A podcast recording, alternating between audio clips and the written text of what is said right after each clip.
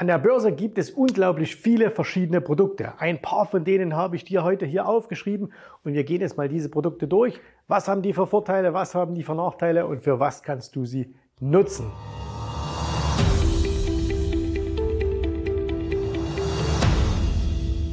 Okay, eins gleich vorweg.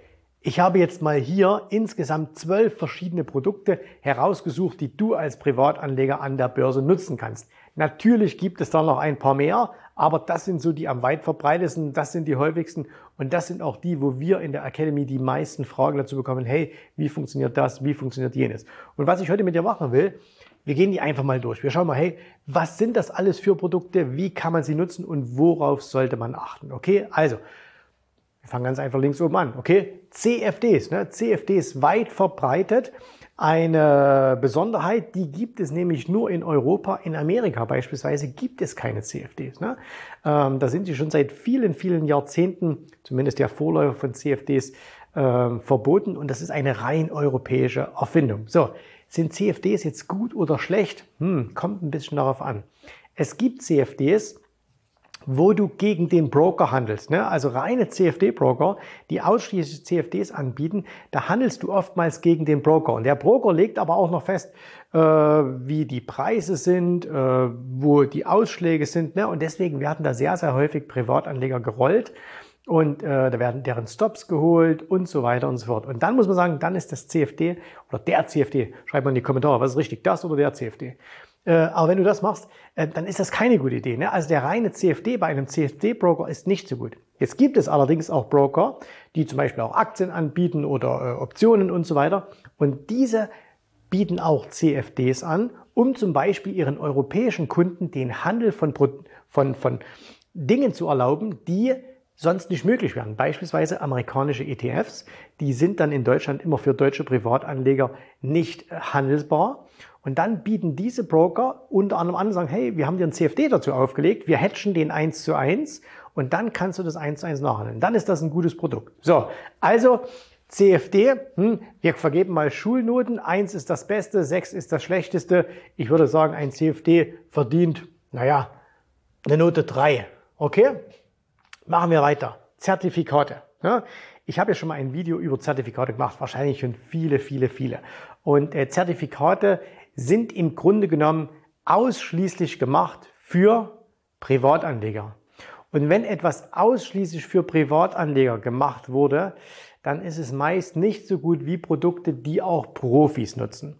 Und meistens ist ein Zertifikat nichts anderes als ein anderes Finanzprodukt, also beispielsweise eine Option oder ein Future, zusammengebaut, ein bisschen verkompliziert, sehr, sehr viele Gebühren oben drauf gehauen und dann an Privatanleger verkauft. Deswegen meine persönliche Einschätzung, ich bin kein großer Freund von Zertifikaten und ich würde Zertifikaten eher die Note 5 geben.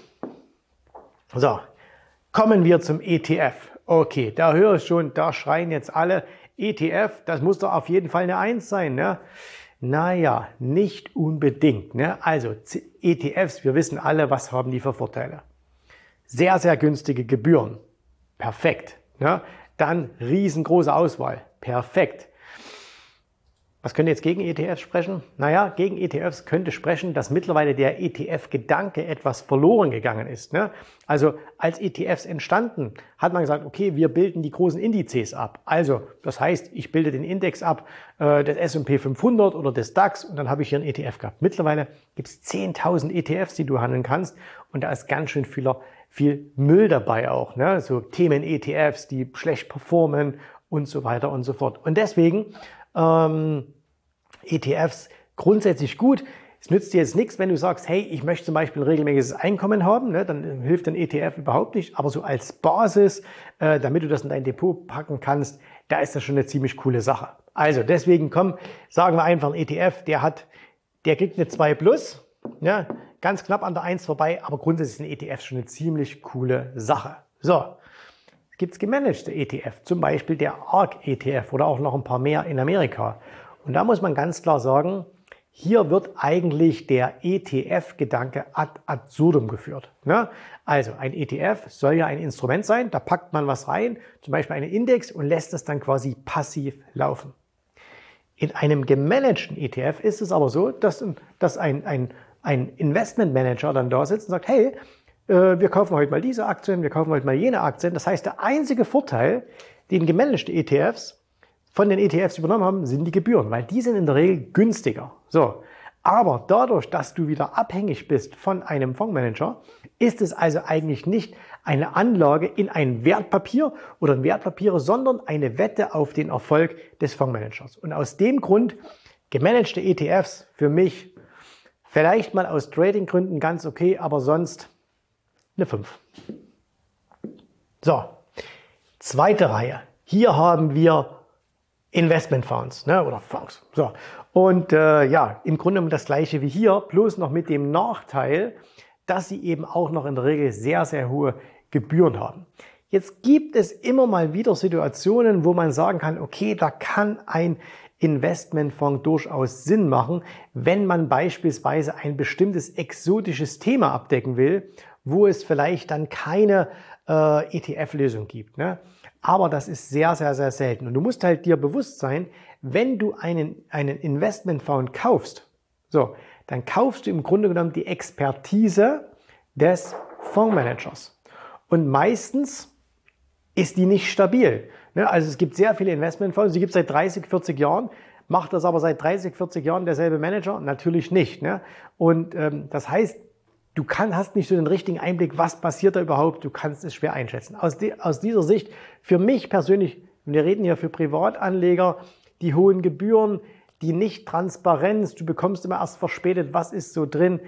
Ganz ehrlich, wir geben dem hier eine 5 minus. Okay, also das ist ganz, ganz kurz vor der 6. So, Venture Capital Funds, ne? zuletzt ja riesig gelaufen und für mich persönlich eine der schlechtesten Anlagen, die du als Privatanleger machen kannst. Warum? Weil wir hier jahrelang, ich könnte hier in diese selbe Liste übrigens auch offene Immobilienfonds hineinnehmen, weil wir hier jahrelang quasi äh, so ein bisschen so ein Ponzi-Scheme hatten. Ne? Also das heißt, ähm, wenn du Venture Capital nimmst. Das heißt, du nimmst Geld, investierst es in ein Startup. Dieses Startup ist natürlich, wird irgendwie bewertet. Und äh, das ist genau der Punkt. Es wird irgendwie bewertet. Das heißt, da wird gesagt, ja, das ist jetzt eine Milliarde wert und dann ist es zwei Milliarden wert und dann 100 Milliarden. Am Ende weißt du es nicht genau. Ne? Und das ist halt ganz, ganz häufig auch passiert. Und deswegen haben auch viele Investoren in Venture Capital investiert, weil sie gesagt haben, hey, das ist ja sehr stabil. Das schwankt nicht so bei der Börse. Ja, weil man einfach nicht jeden Tag den Wert gemessen hat. Und selbst heute gibt es viele Venture Capital ähm, Fonds, die immer noch eine scheinbar gute Performance haben, aber nur, weil die Bewertungen der Unternehmen, die da drin sind, immer noch die sind wie vielleicht vor einem Jahr. Heutzutage können die aber gar kein Geld mehr aufnehmen. Es gibt niemand mehr, der Geld in diese Firmen investiert. Und dann müsstest du eigentlich den Wert dieser Firmen deutlich, deutlich nach unten setzen. Und das wird nicht gemacht. Und deswegen sind Venture Capital Fonds für Privatanleger, ähm, gerade wenn sie geöffnet werden für Privatanleger, weil sie sagen, hey, du kannst schon ab 10.000 Euro investieren. Für mich fast schon so ein bisschen am legalen Betrug. Ne? Und deswegen für mich aus all dem hier einer der schlechtesten Produkte definitiv eine 6. So, Aktien. Aktien persönlich für mich eine der besten Geldanlagen für Privatanleger. Ne? Also hier definitiv zu vergleichen mit dem ETF. Ähm, man sagt ja immer, hey, ein ETF hat geringe Gebühren. Naja, eine Aktie hat überhaupt keine Gebühren. Ne? Also wenn ich heute eine Aktie kaufe, die hat überhaupt keine jährlichen Gebühren. Also so gesehen sehr, sehr gut. Große Auswahl. Also du hast als Privatanleger in Deutschland kannst du mehr als 12.000 verschiedene Aktien kaufen. Äh, du kannst ganz gezielt irgendwo hingehen. Es gibt Aktien mit Dividenden, ohne Dividenden und so weiter und so fort. Ist für mich das fairste und ehrlichste Produkt, was es gibt. Warum? Der Preis entsteht auf Angebot und Nachfrage. Ne? Also du hast eine Börse, dann kann man sagen, okay, ähm, einer will kaufen, einer will verkaufen, die einigen sich auf den Preis, so wird's gemacht. Ne? So, und deswegen Aktien für mich persönlich, auch vom Lerneffekt her, das eines der besten Instrumente für Privatanleger. Weil überleg mal, wenn du heute sagst, du kaufst dir fünf verschiedene Aktien, eine von McDonald's, eine von äh, Volkswagen, eine von, äh, was weiß ich, irgendwie Tesla und eine von äh, was weiß ich, irgendwie ein Silberhersteller, wie auch immer, ne? du kaufst dir fünf verschiedene Aktien. So, dann wirst du dich mit diesen Unternehmen beschäftigen. Das heißt, du wirst dich auch ein bisschen mit diesen Firmen beschäftigen. Du wirst dich mit der Wirtschaft beschäftigen und dadurch hast du einen Lerneffekt. Garantiert dir das, dass du immer besser abschneidest als ein ETF? Als ein ETF? Nein, aber du lernst noch zusätzlich was davon. Für mich das fairste Produkt, deswegen noch ein bisschen besser als der ETF. Ne? Und deswegen soll es jeder Privatanleger haben. Ganz klare Eins. So, ADRs. American Deposit Receipts. Ähm, hat vielleicht der ein oder andere noch gar nicht so gehört. Bekannt wurde das in den letzten Jahren so ein bisschen durch russische Aktien. Also, wir haben ja, du kannst ja heute in Deutschland sehr, sehr viele Aktien handeln. Du kannst auch sagen, ich handle in Frankfurt eine Apple oder eine Amazon. Ne?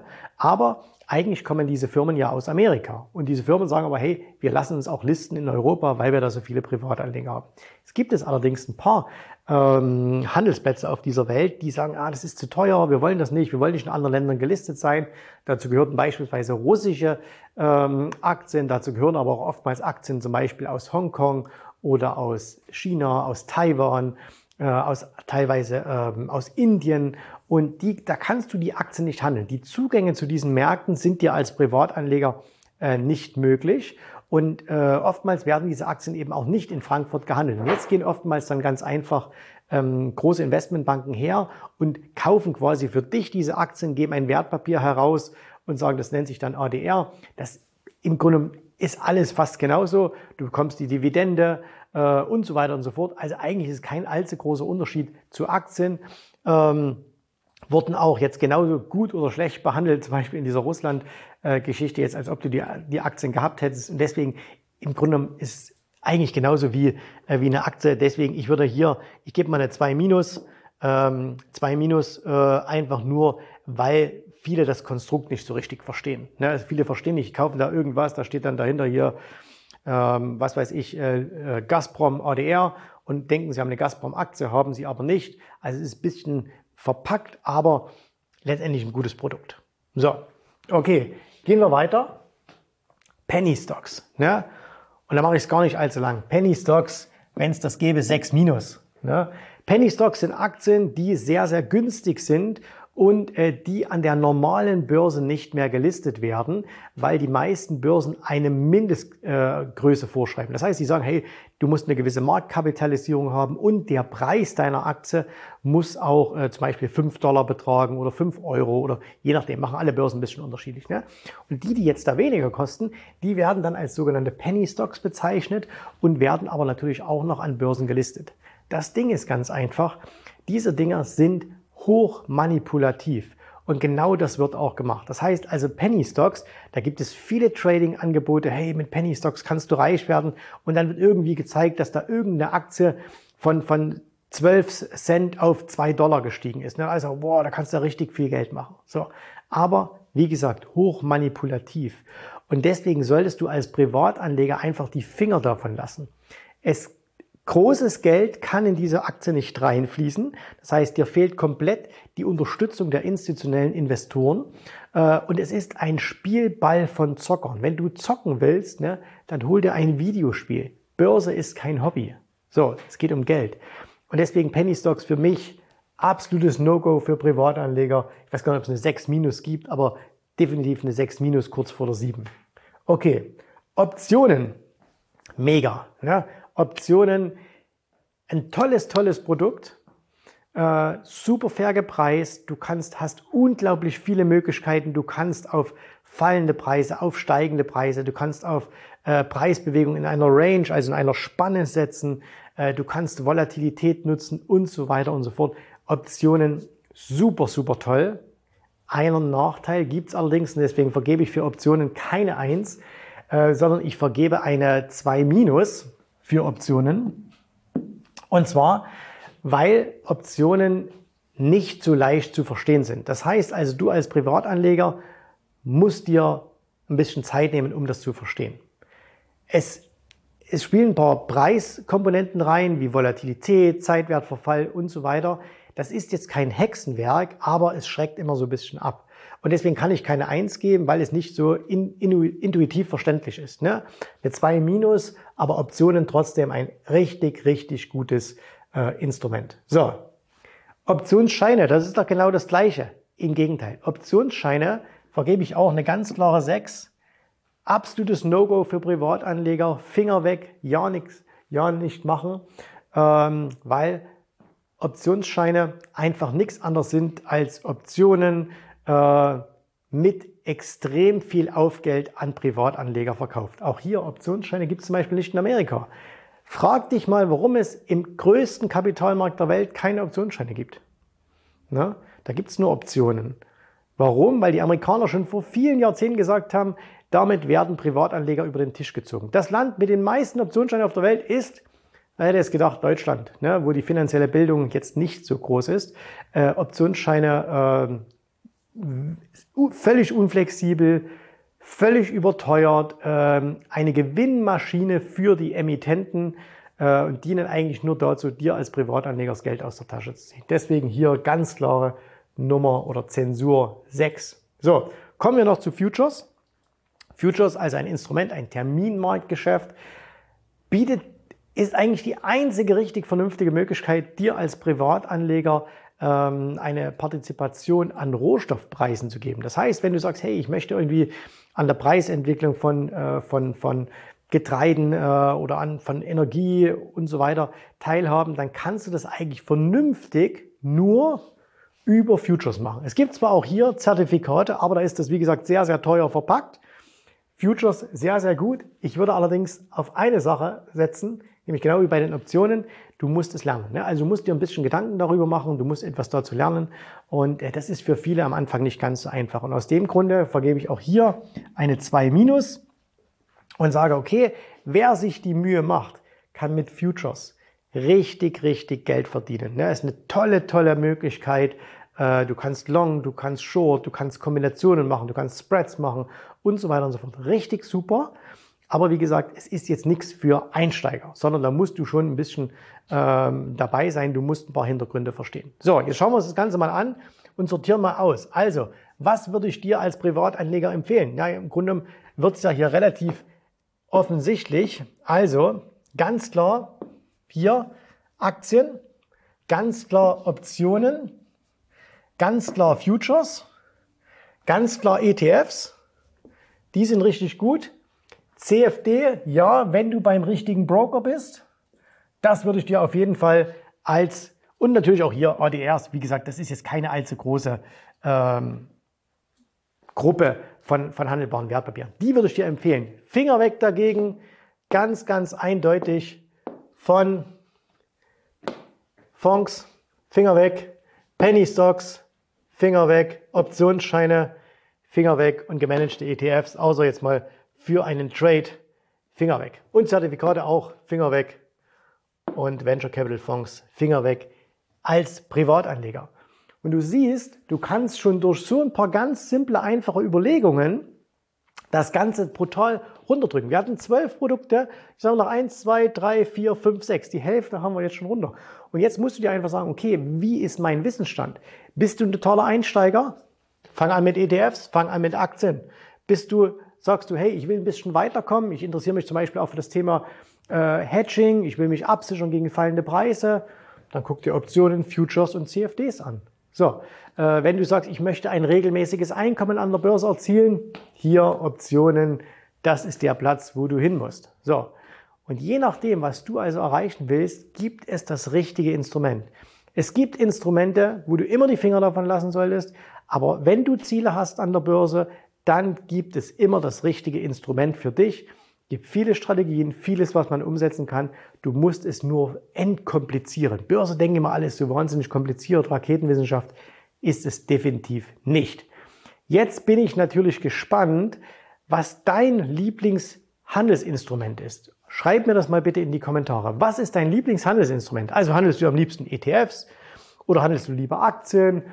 Bist du mit Optionen dabei? Hast du schon mal probiert, Futures zu handeln? Ja, also was ist dein speziell persönlich Lieblingshandelsinstrument? Ähm, Und wenn du zu diesen einzelnen Produkten, die wir jetzt hier mit grün bewertet haben, Optionen, Futures, CFDs, ETFs, Aktien, ADRs, wenn du dazu Fragen hast, schreib die mir ebenfalls in die Kommentare und darauf bauen wir hier dann den Content in den nächsten Wochen und Monaten mit aus. So, wenn du jetzt sagst, zu guter Letzt, hey, finde ich spannend, Ich brauche aber Unterstützung. Ich brauche jemand, der mir hilft, diese Instrumente richtig zu verstehen. Ne? Dann machst du das, was du immer machen kannst, nämlich du meldest dich einfach mal bei uns und wir beide sprechen miteinander. In diesem Sinne, danke fürs Zuschauen. Wir sehen uns wieder beim nächsten Mal. Ich hoffe, dir hat gefallen, was du hier gehört hast, aber das war nur die Vorspeise. Das eigentliche Menü, das kommt noch. Und wenn du darauf Lust hast, dann besuche jetzt ganz einfach jensrabe.de-termin und vereinbare dort noch heute einen Termin. Und in diesem absolut kostenfreien Strategiegespräch wird für dich eine individuelle Strategie entwickelt. Das heißt, wir schauen uns mal an, wo stehst du jetzt, was sind deine Ziele, wo willst du hin und wir schauen auch, ob wir gemeinsam dieses Ziel erreichen können. Und äh, du musst immer an Folgendes denken. Wenn du etwas im Leben erreichen willst, sei es an der Börse, sei es beim Unternehmertum, dann brauchst du immer jemanden, der dir hilft, der schon auf einer Stufe ist, wo du noch hin möchtest. Und so wie jeder Sportler einen Trainer hat, so wie jeder erfolgreiche Selbstständige einen Mentor hat, so brauchst auch du an der Börse einen Mentor, der dir hilft, deine Ziele zu erreichen. In den letzten Jahren habe ich Tausenden von Menschen gezeigt, wie sie ein regelmäßiges Einkommen an der Börse erzielen, wie sie ihr Vermögen sichern können und auch du kannst das erreichen. Davon bin ich felsenfest überzeugt. Also, geh jetzt einfach auf jensrabe.de-termin und vereinbare noch heute deinen persönlichen Termin. Ich freue mich auf dich. Wir hören uns. Bis dahin. Tschüss, Servus, mach's gut. Bye bye.